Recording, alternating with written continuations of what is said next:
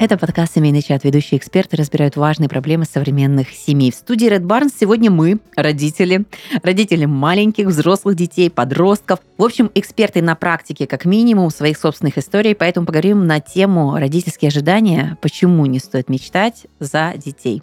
Микрофон сегодня я, Юлия Красникова. Я Юлия Островская, мама двух прекрасных дочерей 16 и 13 лет. И я, Денис Головко, отец двух инхаус и одной дочки на аутсорсе. Вау, звучит прикольно, но не до конца мне понятно. Ну, в разводе дочка... А, все, все эти термины какие Да. классные. И ты все хорошо знаешь, слушай. Ну, тогда будет логично и мне озвучить. Вы как-то правильно зашли на эту тему. У меня двое детей, два мальчика. Э, Как говорится в фильме «Мальчик и мальчик».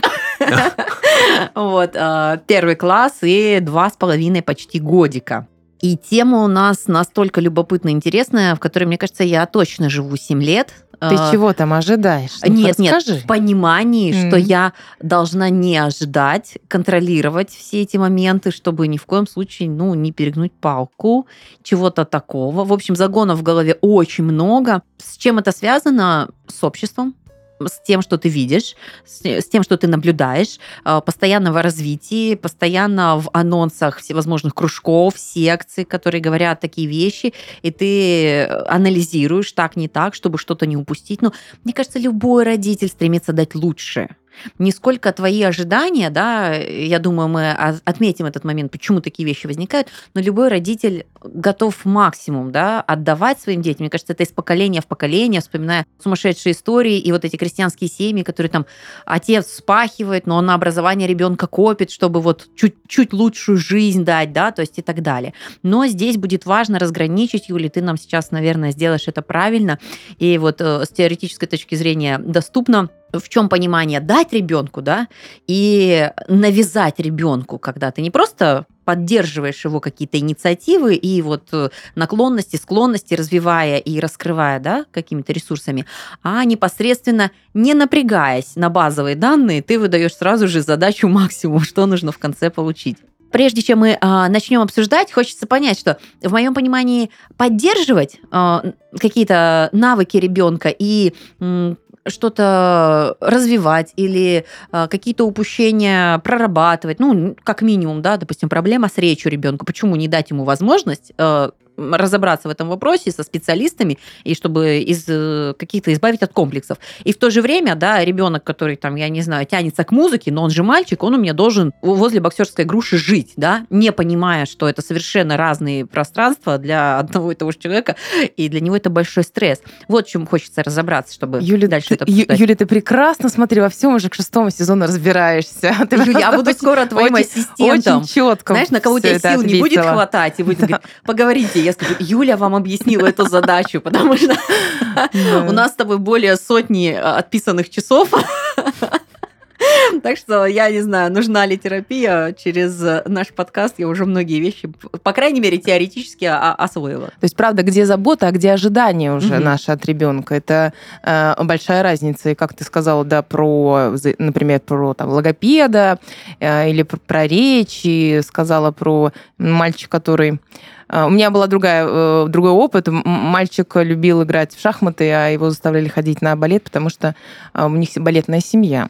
Вот, немножко вот другая история. И мне как психологу предла- предлагали с ним поработать, поговорить, чтобы он все-таки ну, остался в балете. Какие хитрые ресурсы подключают, да, ага, и все равно я сказала, что это невозможно. Это с вами надо да, поговорить. Да-да-да, это точно надо говорить с, мам, с мамой, с- как раз-таки про мамины ожидания. Вот. Что такое ожидание? Ожидание – это что вот мой ребенок должен быть каким-то вот, вот каким-то, вот каким-то особенным, умным, хорошеньким, красивеньким. Вот он должен быть каким-то.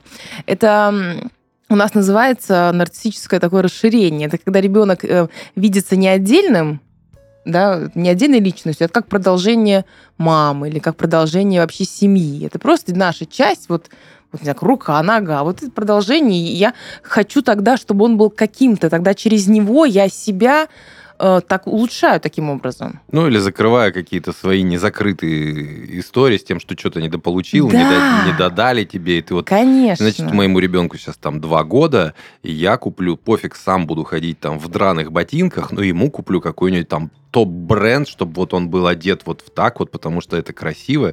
И я вот в детстве в куклы не наигралась, да, например, или чего-то там у меня не было, супер классного велосипеда, и я куплю ему вот такой вот. Пофиг, что он прокатается на нем всего полгода, и потом его надо либо продавать и новый. И это будет в истории ключевое, когда он об этом даже не просит. Да. То есть не то, что это тоже его мечта, как бы, да, и ты понимаешь, что ты... Или наоборот, гиперзажатость, которую я тоже часто вижу. Зажатость в смысле детей. Значит, не проси, э, нет, нельзя, потому что, типа, а как, это неприлично, значит, просить э, игрушки в магазине, когда мы зашли.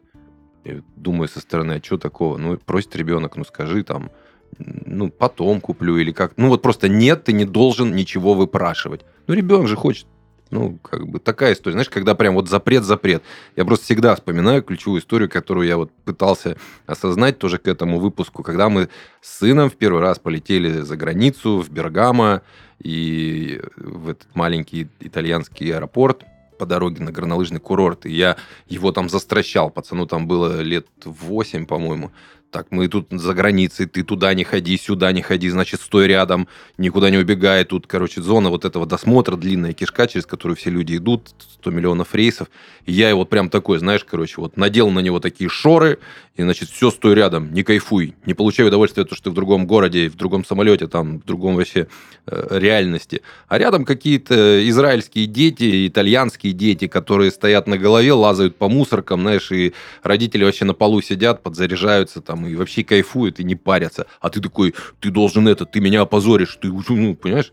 А что такого, что, что, что он мог сделать? Ну, никуда бы не убежал. Потому что родители через детей самоопределяются. Вот это вот «мне стыдно же за тебя». Ну, смотрите, вот это, да, «мне стыдно за тебя». Угу. Ну, что значит за тебя стыдно, как бы? Ну, что это такое? Потому что если там ребенок как-то себя каким-то образом ведет, то чего бы они вообще люди подумают? Вот он такой, там, ходит, просит, угу. да? Ты же воспитала. Ты же воспитала вообще. Не, не, не, не старшая. Так, У меня есть такие моменты. у меня, а у меня старшая так говорит, ой, мама, про младшую, ну посмотри, кого ты воспитала. Ты вообще, меня- говорит, воспитывала хоть кого-то. Вот, вот эта история как раз-таки про менталитет и восприятие того, как, что, кому должно. У меня буквально вот позавчера от меня уехал товарищ, он проездом живет, он в Хорватии. А, И вот он приехал, говорит, ну, скучно, решил с вами повидаться. Вот, ну, очень долго ехал, сейчас ехать сложно. И вот мы сидели, разговаривали, он говорит, я ехал из Сочи в Краснодар на «Ласточке». И говорит, знаешь, какая штука? А, Подошел, ну, я сел, вот так ногу на ногу, как бы сижу, мне так удобно. Подходит молодой парень и, и такой, ноги не уберете? Типа, мне надо воткнуть э, подзарядку. Ну, типа, ноги не уберете? Я сижу такой, думаю, вот я даже по-хорватски так фразу не могу выстроить. То есть ее нет такой. Э, Ноги не уберете. Ну, типа, там, извините, не могли бы ли вы... Можно я сяду рядом? То есть, вот, ну, формат подхода. Это я немного отвлекся от- о воспитаниях, ожиданиях. И вот, допустим, у них совершенно по-другому как бы дети там воспитываются. Я к тому, что мы, наверное, очень очень, как бы мы не были там суперосознанные, все равно у нас где-то, наверное, у большей части населения э, сидит вот эта установка, значит, э, мальчик, э, значит, должен дать в нос, если его обижают, девочка должна заниматься гимнастикой.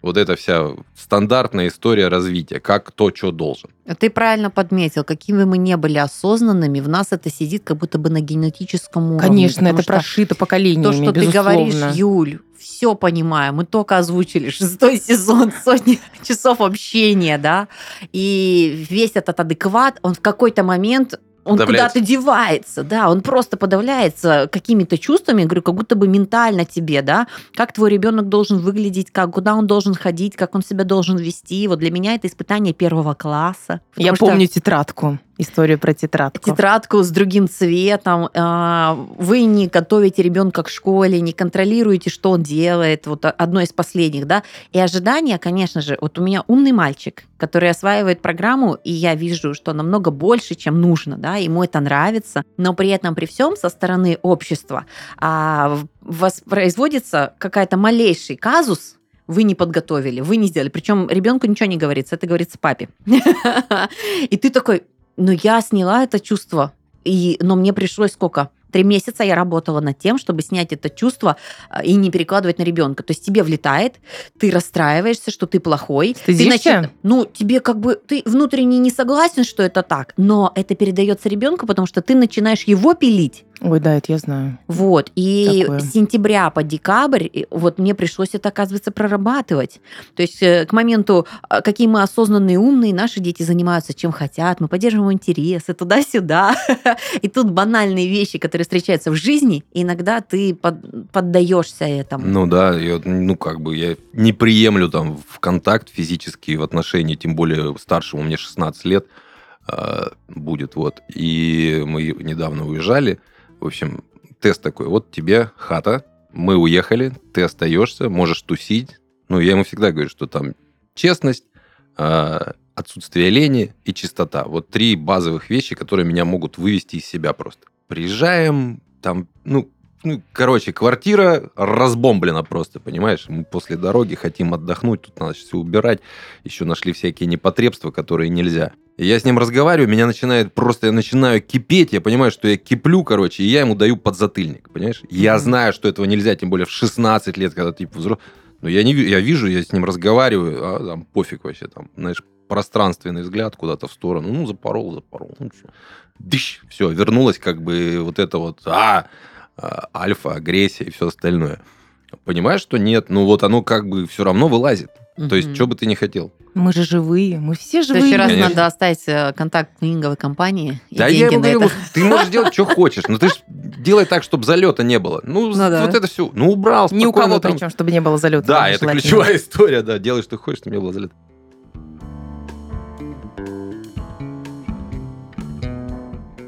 У нас в студии появился еще один семейный проект, в котором аж три мужчины обсуждают отцовство. Подкаст «Люк, я твой отец». В нем два папы, один со стажем, второй только им ставший, и парень, который еще только думает, хочет ли он стать отцом, рассказывает о своем опыте чувствах, взаимодействии с детьми, сложностях воспитаниях, радостях и тревогах. Они говорят о том, каково это – быть или не быть отцом, и показывают, что такое осознанное отцовство на своем примере. Этот прекрасный подкаст уже можно послушать на всех платформах. Подписывайтесь на него, пишите комментарии, ставьте звездочки. Давайте поддержим хорошее начинание.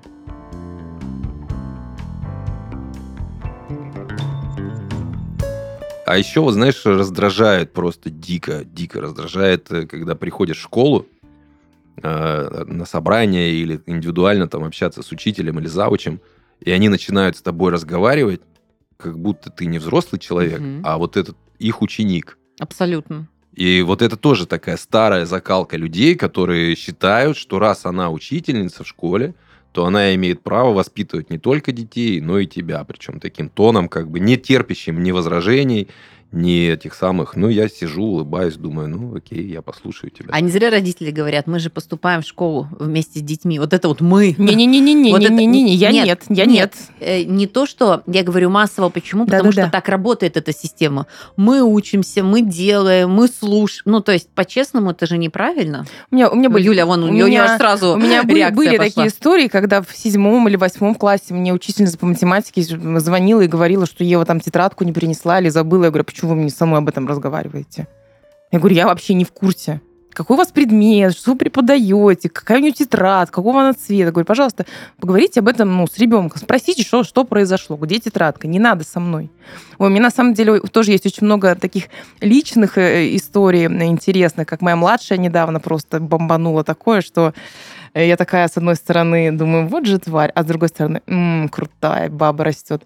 Вот, но э, когда ты говоришь про то, где разгри- э, э, разграничивается забота, да, и уже такие давящие ожидания, на самом деле ожидания, ну, в начале пути ребенка, они как бы помогают ему развиваться. Если бы мы не ожидали, что он там начнет разговаривать, да, что он там начнет там на горшок садиться, что он там начнет что-то правильно, э, правильно есть или как-то... Если бы мы этого не ожидали, то ребенок бы рос там как трава, вообще абсолютно заброшенный. Ну да, поэтому эти ожидания помогают нам его развивать так в простом э, ключе. И когда ты говоришь про эти кружки, у меня тоже не возникает это, знаешь, никакого раздражения в этом месте, потому что, ну, э, правда, ты смотришь за, за ребенком и так ну, пробуешь, Мгм. что-то ему да понравится, а потом ты откликаешься на его интерес. Вот это самое страшное, что родители не способны сделать, вот именно откликнуться на интерес или откликнуться на то, что у ребенка нет интереса. Ну, Там же заметно, там по энергии, что конечно. происходит. Да. Что происходит, нравится ему, не нравится, кайфует, не кайфует.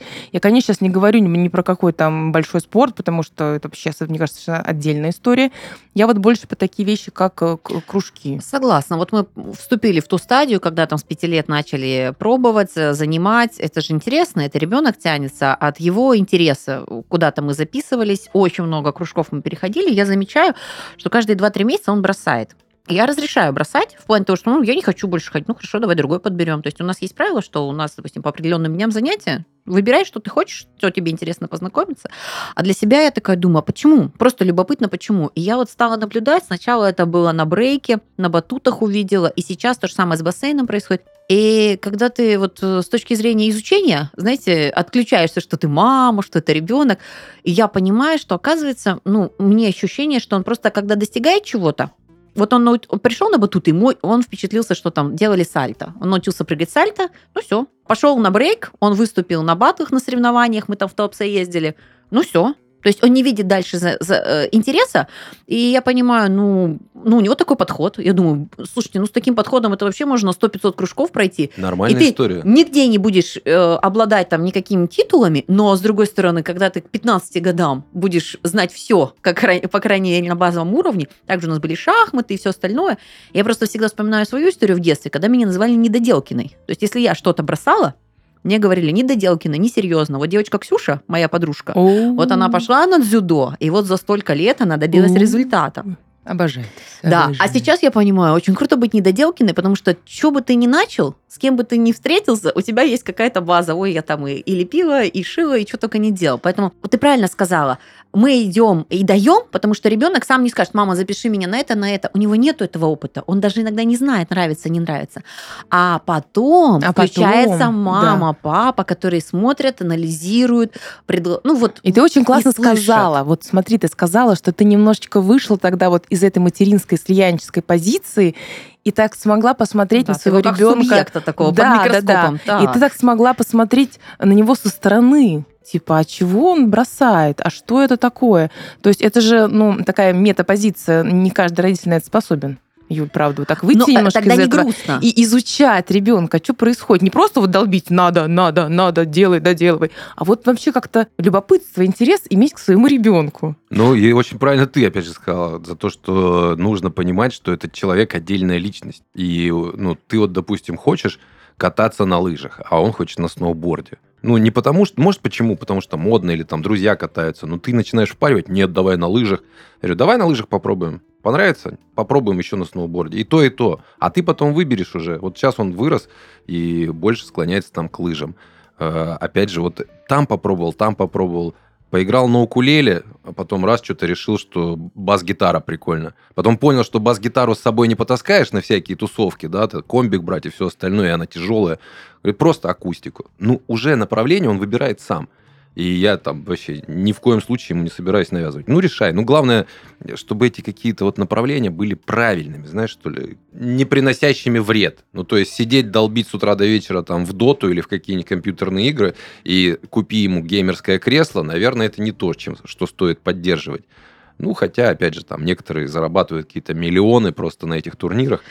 Но Ну, ты это- говоришь, видишь, уже про взрослый возраст, когда он уже делает выбор, и тебе говорит, папа, это мой выбор. И там как бы, ну, Мгм. сложно. А пока у тебя есть возможность, почему вот хочется сейчас все дать? Потому что я не Чтобы помню. было больше выбора. Да, чтобы потом у него был багаж. Возможно, он вообще все закроет и, и скажет, мне нужно кресло, и я играю в доту. Но ему 17 лет, 18, ты уже ничего не сделаешь. Может, Мгм. ему придется эти два года играть, как бы, да. Далеко не все уходят в это, они как, как этап тоже проходят и отключаются. У меня вопрос следующий. Почему многие вообще э, родители склонны фантазировать о том, какими будут их дети? Ну, То есть, как- знаете, ну вот ты, ты только рожаешь, а ты уже представляешь. Нет, у меня такого не было, честно скажу. Меня это вообще пугает долгосрочные перспективы. Вот. А бывает же такое, что у меня будет то-то. Или особенно э, типажность такая у мужчин. Они как-то э, некоторые оторваны вообще от восприятия взросления ребенка. Говорят, вот у меня будет играть обязательно там футбол еще. Ну вот какие-то такие. Почему фантазии эти вообще даже? Не на уровне, что они обязательно это заставят делать, а у человека приходит Ну, успешность, типа, смотрите, я успешный. то есть это твой успешный круто. проект, а не просто Конечно, это, человек, да, да? конечно, это проект, безусловно. А самое ужасное ожидание, например, когда вот я просто сталкиваюсь с такими и в практике своей, это когда ну, люди приходят даже с такими, с гендерными нарушениями, потому что ждали, например, мальчика. Ой, или да, сильно ждали девочку. И это, конечно, вот самый вообще вот ужас на уровне вообще личности и, и насилие над личностью. Поэтому ожидание, да, родители хотят что-то себе. Нет задачи родить отдельного, ну, человека. Есть там какая-то там себе сыночка, себе дочечку, да, что вот они меня любили. Я помню, кстати, у меня тоже была такая история. Я когда забеременела старшей дочерью, я вот такая вот думаю, думаю, господи, у меня появится человек, который будет любить меня всегда, несмотря ни на что. Вот, так, э, так, в принципе, и произошло. Ну, прям да. Ну, прям вот, прям вот на сто процентов. Всегда. Но я думаю, что правда она меня будет Не, в итоге-то да, на глубинном всегда. уровне никуда не эти чувства Но, ну, не в, это- уйдут. в- ну, в это, ну, и Слушай, ну если вы любите друг друга, а у вас между собой есть какое-то взаимодействие или вот ритуал, вот что-то такое? У меня есть э, обязательный ритуал там с моими детьми. Я с утра всегда в дорогу делаю им, например, э, они это обожают э, сэндвичи разные. То есть это либо сэндвич, это либо тортилья. Сегодня у них были хот-доги. То есть я там выбираю специальные булки, там заранее готовлю, покупаю там, О, не знаю, либо соки, либо там чай. Я купила им две термокружки, завариваю. То есть да. Они такие, мама, что у нас сегодня? А что у нас сегодня? Слушай, ну ты прямо добавила каких-то эмо- эмоций еще и с утра. Это Да. такой заряд классный и заботы, и внимания, и интереса. Я их возить стала специально сама, отказалась от подвоза и стала сама возить, ну, ехать час, и это, правда, возможность, ну, в таком маленьком пространстве двух подростков как бы вместе собрать, не так сейчас просто бывает. И вот такой я лайфхак придумала, то есть я теперь Слушай, час... это очень круто. Да, они еще, они еще так называют, есть кусок дороги, они говорят, ой, мам, ну что, дорога правда началась. На самом деле, после какого-то поворота я начинаю что-то про любовь, про душу, про вот какие-то высокие материи втирать. Они говорят, так, мам, ага, как- а, да ладно, сейчас вот там перекресток закончится. Ну, слушай, завтраки Стебу творческие, это кайф, я возьму себе на заметку. Слушайте, знаете, вообще семейные ритуалы, а, они очень важны для поддержания здоровых отношений с близкими, но не менее важно и то время, которое каждый из нас проводит наедине с собой. Особенно это касается женщин. И спектр обязанностей, который часто не ограничивается ролью мамы или жены. Чтобы позаботиться о себе, отдохнуть и наполниться энергией, есть ритуал, проверенный временем. И, кстати, в нашем выпуске мы его как раз-таки обсудим. Ритуал красоты и ухода за собой. Это большой акт полезного эгоизма, который позволяет женщине вспомнить о себе в потоке бесконечных забот. А главное, вернуть своему телу ощущение комфорта и красоты. Ну, мы же понимаем, семья и женщина – это прям фундамент, на чем держится. Но для качественного ритуала нужна косметика, созданная заботой о женской красоте. Такую предлагает наш партнер сегодняшнего выпуска – бренд натуральной косметики Green Mama. Green Mama появился на российском рынке еще в 1996 году и до сих пор выпускает обновленные линейки для здоровья кожи, лица, тела и волос. С ними любой уход за собой превращается в ритуал красоты. Натуральные компоненты косметики Green Mama обладают доказанной эффективностью и направлены на борьбу с самими причинами несовершенств кожи, в отличие от синтетики, которая дает только поверхностный результат. В составе продуктов до 98-99% натуральных ингредиентов, растительных масел, экстрактов и витаминов. А каждое средство производится с заботой о коже, с применением научного подхода и современных технологий. Главная цель Green Mama – создать косметику, которая действительно работает. Поэтому бренд делает ставку на состав и сохраняет доступную стоимость. Узнать больше о косметике Green Mama можно по ссылке в описании. Устройте себе настоящий ритуал красоты сегодня вечером. Вот ритуал красоты мы уже поняли, где можно устроить. А возвращаясь, Юль, к твоей истории, которая открыла просто новый пласт э, информации, ее важно обсудить, это про фантазии родителей. Если ты дофантазировалась до хороших отношений, и у тебя такие классные моменты с девчонками, а, чем могут грозить э, вообще вот эти э, мечты ребенку, если они, ну, немножечко как-то не сочетаются? Не очаровывайтесь, чтобы не разочаровываться. Да? То есть потом, мне кажется, может, если ты сейчас нафантазировал, что твой сын там станет известным футболистом, вот начиная работать там, допустим, э, с, там, с тренером или еще где-то, а он не стал, и ты, короче, такой, ты там все плохо, и ты вообще неудачник, и, короче, ты... фу, э, и у ребенка там минное поле в итоге в голове. Ну, в самом таком жутком да, случае, то есть ребенок просто будет вынужден всю жизнь жить не свою жизнь, вот совсем, потому что, вы знаете, я знаю многих людей, ну, опять-таки, из своей практики, которые уже, будучи взрослыми, все равно продолжают следовать родительским ожиданиям. Это же, правда, прописывается прям в очень глубинные слои психики. Они даже не могут, они даже не понимают, что они вообще сами хотят. Вот они так вот, как говорили, как говорили, вот эти оценки получать, дипломы красные, все, и они так движутся по жизни и не понимают, почему них все время одолевает тревога или вообще какое-то не очень комфортное состояние. Вот это и есть такое ощущение, я живу не свою жизнь. И чтобы разобраться, ну, нужно время для этого. И потом ты выясняешь, что там мама мечтала, папа хотел, и вот теперь я так. А это может быть так навсегда, и это страшно. Просто, мне кажется, самая роковая опасность, что ты имеешь доступ к психике ребенка с рождения, да, которая незащищенная, открытая. Более того, у тебя все козыри есть, чтобы на нее воздействовать.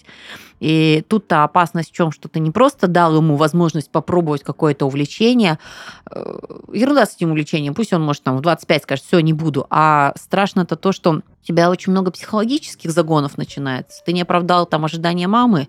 Чему, чем это чревато? Чем-то, чем-то страшным ты там... А ну, чем там, чревато? вообще, Если там... возьмем маленького ребенка, который угу. не оправдывает ожиданий своих родителей.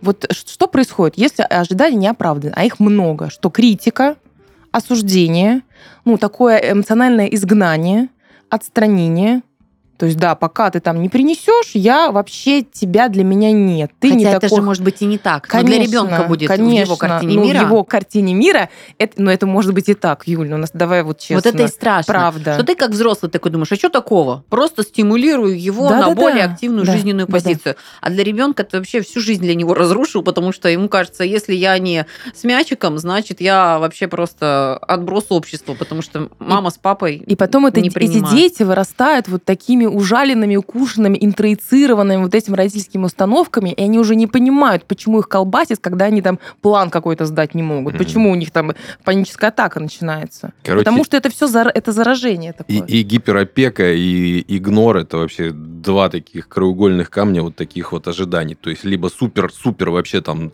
заставлять на все кружки ходить и говорить, что достигай там мне первенства России под дзюдо, да, или вообще, да, пофиг, там он во дворе гуляет и что-то там как-то жизни научится. Я наблюдаю просто периодически, у меня младший тусит, и вот я вижу детей, которые вот с утра до вечера на улице. То есть родители их там выпускают, им там, они в первый, второй класс ходят, понимаешь? И они весь, Мгм. весь день там на улице. Вот, то есть пофигу, ни секции, ничего.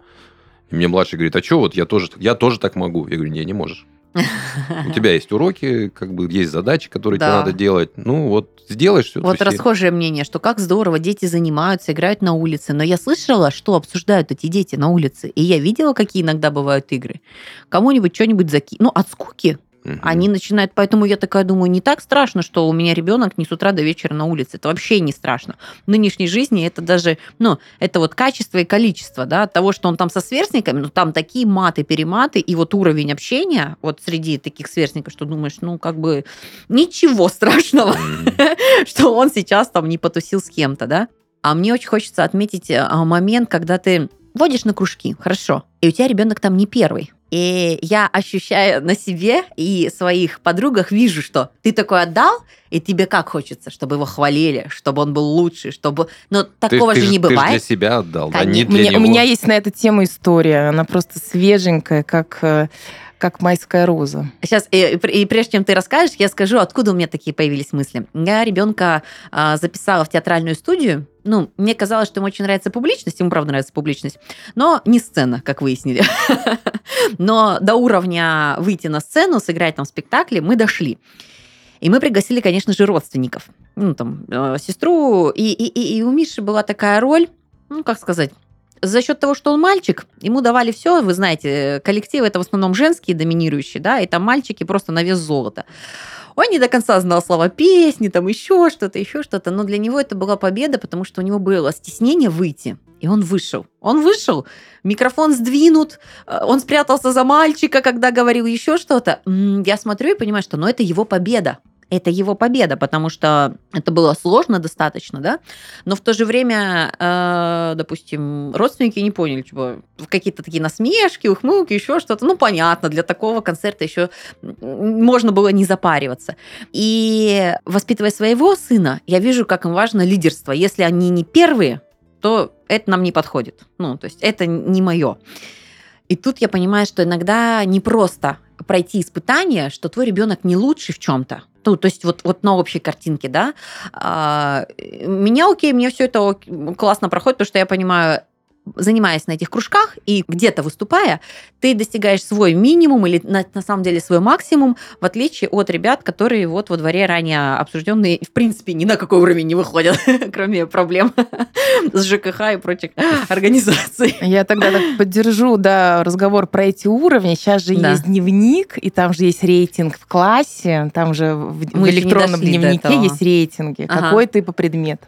Ну, средний балл, да, класса и Да-да-да, и, и какой-то... Вот. И дело в том, что в прошлом году моя дочь э, София, которой 13 лет, ой, в прошлой четверти, получила трояк по русскому. У меня, у человека с идеальной грамотностью, у которого от ее смс когда дергаются все глаза вообще. Мне кажется, все отверстия, не только глаза. И я думаю, пора бы завести электронный дневник. Ну, зайти вообще в него и посмотреть, что там происходит. Итоге я захожу и смотрю, что она на последнем месте в рейтинге класса. Ну, хорошо, класс маленький, всего 11 человек, да. Я такая, говорю, «С- и я такая начала ей втирать, Соня, ну что такое, ну ты же не тупая у меня, ну ты немножко, ну что ж ты ленишься? Ну, м». В общем, я ей втирала все это в голосовых, когда ехала в Москву. И что она мне отвечает? Просто, просто уровень. Вот, вот, мама, я стараюсь только для себя. И чтобы быть лучше всех, мне не нужно стоять на первом месте в рейтинге класса. Надеюсь, мы друг друга поняли. У меня урок. Кайф, молодчина.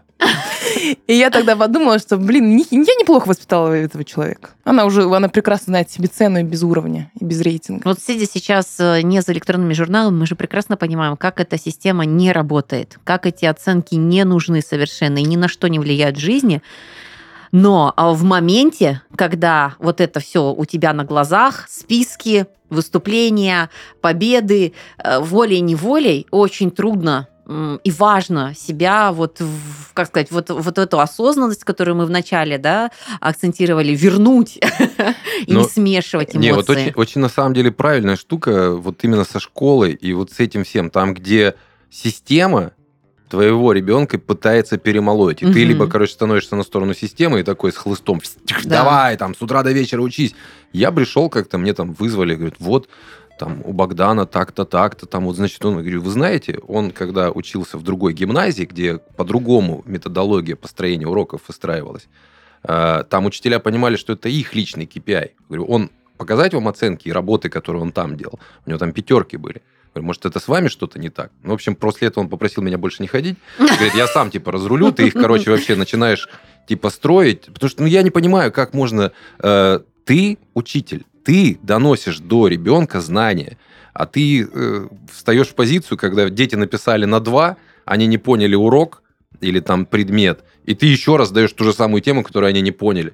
Типа дома проработайте сами. Да они не поняли этого. Сядь и поговори с ними, объясни, по-другому подойди. Ну, видишь, у них такая методология сейчас. Не хочу, это героические все люди, учителя, работать с нашими детьми, тем более с нынешними. Это очень непросто, но вы выбрали такую профессию, товарищи учителя. Будьте, пожалуйста. А, я хочу про школу сказать. Вы знаете, только есть очень классный педагог, э, Дима Зицер, по-моему, его зовут. Вообще, почитайте, посмотрите его YouTube, канал. Потрясающий человек. И он как раз рассказывал про систему, про гнилую систему оценивания в школе. И приводил такой простой пример, что вот мальчик, да, пишет сочинение или пишет диктант, делает 50 ошибок, у него 2. Он занимается много, упорно, много-много, делает 30 ошибок, у него все равно 2. Он еще занимается этим русским, занимается там, да, до кровавых мозолей, делает 10 ошибок, и у него все равно 2. И вот он таким простым способом, примером показал, что ну и Я вот и вот и вот, и, и вот мне, мне очень понравилось, что ты сказал про своего сына, правда. Для него это его личный персональный успех. Выйти там э, с, а, с этим микрофон, да, на плече еще что-то, но он вышел, он преодолел себя. Это его уровень, это его ситуация успеха. И не важно, что кто-то рядом, там, я не знаю, там уже пируэты какие-то делает, а он вышел, и он в этом крут. Согласна полностью. А про мальчика у меня муж такой. Он вот именно эту историю рассказал на практике. Он говорит, я когда не старался, у меня было там 17 ошибок в диктанте, мне поставили 2. Говорит, я потом поднапрягся, сделал работу над ошибками, у меня 6 ошибок, но мне опять поставили 2. И я понял, а чем мне учиться? Вот, Чем мне париться? Все равно результат будет один, хотя для ребенок вырос. Сильно. Для него это большой скачок для такого результата. Я абсолютно согласна. А у меня, знаете, какая-то внутренняя борьба. Когда система начинает быть против моего ребенка, я начинаю быть против системы. Даже если она логическая, потому что внутренне ты понимаешь, что мне очень важно э, мысли и подход э, моего сына. То есть если я вижу, что ему интересно, и он готов что-то сделать, он проходит программу, что бы ни говорили, двоечник или а, что-то не доделал, он невнимательно собирается, это вообще такая ерунда. Ты видишь его рост, поэтому э, раньше я не обсуждала учителя всегда публично, ну там с мужем мы не обсуждали при сыне, пока адаптировались еще. Ну, мало ли, знаете, чтобы ребенок ну, не думал так.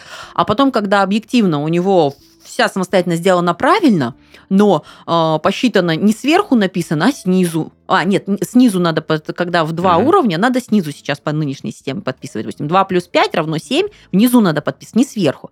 А у него не подписано, он сразу сложил. 2 плюс 5 плюс 3 равно столько-то, да, без подписи. И ему поставили минус. Ну, по-моему, объективно, первый класс, когда нет оценок, нет каких-то вещей, ну, это какой-то Типа неправильно я оформил. вижу, что это просто задавливают личности, чтобы потом с этими вот э, квадратными головами было удобно работать. Складывать в коробочку, какая-то Абсолютно квадра- квадратная, верно. всех в да, одну. все очень удобно, потому что индивидуального подхода нету, а, а объективной оценки нету. Так же, как э, боль свою я рассказывала, да, что другим цветом написал, двойку получил. Кстати, Мгм. прикольно, я вчера наткнулась на комика, который сказал то же самое. У меня ребенок сделал все правильно, но сделал другой ручкой минус балл. Да, то есть как бы вот, и это Абсурд. же не про уровень, что они там где-то ОГЭ, ЕГЭ писали, где это важная документация, и есть определенные правила. Это же вот в рамках учебного процесса, и- а я повторюсь, в первом классе вообще нету ни дневников, ни оценок. То есть кроме того, как травмировать ребенка, что он опять не доработал, больше ты ничего нигде это не отмечаешь. А кто, если не родители, поддержит? И возвращаясь к сегодняшней теме, да, которую мы с вами начали обсуждать, а, про вот эти ожидания, про вот это все, мы акцентировали, что если психологически вы адекватны и не воплощаете какие-то там мечты своей семьи и все остальное, А это надо еще проверять про адекватность. это правда. Важно просто акцентировать внимание на том, живете ли вы жизнью своего ребенка в реальности, кто он, какие у него способности, потому что у меня сын приходит и говорит, друг у него там, который говорит, ой, он на английском же говорит. Я говорю, Миш, ну он ходит на занятия по английскому, поэтому он говорит на английском. Он умнее меня. Я говорю, ну почему умнее? Ты же ходишь на авиамоделирование, ты стругаешь ножики, там, самолеты, да, то есть как бы ты не знаешь английского, потому что ты это время тратишь на самолетики. Он умеет стругать ножики, пилой там выпиливать? Он такой, нет, не умеет. Я говорю, ну поэтому вы просто разные навыки набираете. Ты, ну, ты в этом умный, он в этом умный, то есть не переживай даже в этом плане, да. Поэтому э, про ожидания, они иногда бывают менее заметны. Тебе кажется, ну что такого? Вот мне говорили просто, видишь, соседская девочка, вот она молодец. Вы понимаете, я вот сейчас вспоминаю себя, и даже я, вот и даже, вот, вот даже вот, вот да, вот сколько лет, вот, вот в психотерапии всего, поэтому история про ожидание, про какую-то реальность, она, и даже я помню четвертый класс, выпускной, мы э, у, у- у- как раз-таки у этой моей младшей дочери платье было идеальное, причем платье купленное где-то там в Италии, э, расшитое, Гуччи, Диор, в общем, или Дольче Габбана, не помню, в общем, прям такое. Я, я и прям видела ее в этом платье на выпускном в четвертом классе. А она захотела пойти в шортах и в майке. А ресторан был на природе. Я такая, я не могу, я, вот, знаете, скрипя зубами, я говорю, мы сейчас никуда не поедем, никуда, никакого выпускного. Я очень помню вот этот свой приход. Мгм. Очень хорошо помню, как я сама с собой боролась, и как мне хотелось видеть ее в этом платье, как я его для нее подготовила, и как она не хочет его надевать. Ну, боже, какой кошмар. Блин, а круто было бы, если ты просто, наверное, дала ей ту сумму денег и сказала, что хочешь, то и купи. Ну, тогда она еще была в четвертом, пока вот, да. Ну, это сложно. Вот Юля откликается, это сложно. Вот просто бытовые, я говорю, вот мы такие осознанные, такие все Мгм. понимающие. Ну ты ж типа все, лучше знаешь, что все будет. равно прокалываешься красивее. даже на этом. Ты не можешь не поддаться А еще знаешь, эмоциям. какая штука? А, Ты никогда точно не знаешь, куда выведет то, чему Это ты правда. даешь ребенку. Вот простой, ну как бы простой, очень приземленный пример. Что-то я думаю, ну вот не умеет сын делать кораблики. Как так вообще? Что за хрень? Бумажные кораблики умеют делать все. Я ему показал, как делать кораблики. На следующий день со школы приносят 200 рублей. Я говорю, что это такое? Заработал, Дети что не ли? умеют делать кораблики. Мой научился делать кораблики. У него кто-то увидел, предложил, о, давай я куплю, он клевый. Он там его за 10 рублей продал. Он на, нахреначил 20 корабликов, и вот, в общем... Это, я ты к- Это я- крутой гениально. пример привел. это я к тому, что я его научил делать кораблики, ну, не знаю, чтобы он там пускал их как-то, как-то. Он это развернул знания в свою какую-то историю. Я ж не ожидал, что он пойдет там торговать кораблями этими бумажными.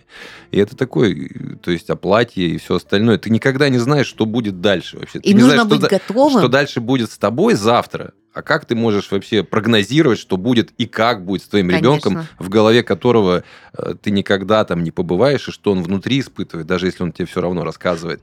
Максимум другой человек. А самое главное, нужно быть готовым, что ты его учил, учил делать кораблики. У него все равно какая-то фигня вышла. Или вообще самолет. И ты, или вообще ничего не вышло, и нужно принять, что ну не судьба ему работать Ну с оригами. Это вот важно, потому что твой пример, он нереально крутой в плане того, что тебя это еще и подпитало, как отца, думаешь, у какой я молодец, да, то есть и, и эго, и гордость за сына, то есть это ну нереально круто, то есть как он это смог воплотить. Это кайфово, вот это, сливки снять. А нужно быть готовым к тому, что хотел хотя бы минимум дать, а там ничего не получилось, вообще полный Ну да, ноль. потому что, И знаешь, ты не Не, разочаровался. не- не смогла. Очень, Да. очень легко рассказывать успешные кейсы. Но ты ж не, не, не расскажешь, что пока там учились делать эти кораблики, условно говоря, у тебя там 4 или 5 было факапов каких-то, или поругались, потому что он не хотел, там, ну, условно, да, Ну у нас да. все было по-другому, но я к тому, что э, на каждый успех всегда надо понимать, там, знаешь, как этот Seven Up, почему он называется Seven Up? Потому что этот чувак, он, который придумал Seven Up, он шесть раз сделал попытку создать напиток, который бы покупали. Вот на седьмой у него получилось. Вот, поэтому... Блин, какой у- вывод какой из У этого? моей двояк по истории. Вы представляете, за 3 мая, причем у старшей. Она сказала, чтобы я вышла из этого дневника. А это она затягивает. Ожидания родительские ребят прям затягивают. Ну да. Нет, конечно, хочется, чтобы дети были счастливы, успешные, Здоровые. здоровые, богатые, муж хороший, жена хорошая, дети счастливые. Скажите свое мнение в финале, как взрослым работать со своей выученной беспомощностью? То есть вот что можно себе сказать или как нужно действовать, чтобы уже отпустить детей со своими неоправданными У ожиданиями, меня и принимать очень, все. очень короткий лайфхак, короткий ответ. Займитесь своей жизнью, пожалуйста. Обратите внимание на свои отношения, что у вас там происходит, на ваши хобби, я про взрослых, да, на ваше увлечение, на работу, там, на ваш э, образ жизни. Ну, просто займитесь собой немножечко, и вас попустят, точно говорю. Согласен. Человек, который имеет полноценную жизнь, в жизнь других не лезет. Даже если это его дети, даже если это там они маленькие или большие, неважно. Разберись с собой, разберись с отношениями со своими, а потом уже рассказывай другим, как жить. В том числе и своим детям. А я, знаете, хочу вернуться к названию нашей темы. Почему не стоит мечтать за детей? А, Наверное, знаете, по итогу всего, что мы с вами обсудили, и с точки зрения психологии и э, детской успешности, каких-то предназначений, поиска себя, мечтать за детей это же как своровать, это же а, забрать то, о чем он сам может запланировать в фантазиях, в своих каких-то вещах, да. Э, Юль, мне поддерживаю целиком полностью, что занимайтесь собой. Если очень много ресурсов, еще больше занимайтесь собой, потому что мы настолько не идеальны, и столько всего можно учиться. И в 40, и в 50 лет записываться на кружки и достигать своих результатов, а не требовать, чтобы у тебя ребенок 12 лет имел авторские выставки. И отпустить уже в то, что действительно интересно. То, что наблюдать со стороны вдвойне кайфовее, для тебя это хоть какой-то сюрприз, а не задачки, которые могут еще и жизнь поломать. Будьте счастливы. И счастливы со своими детьми.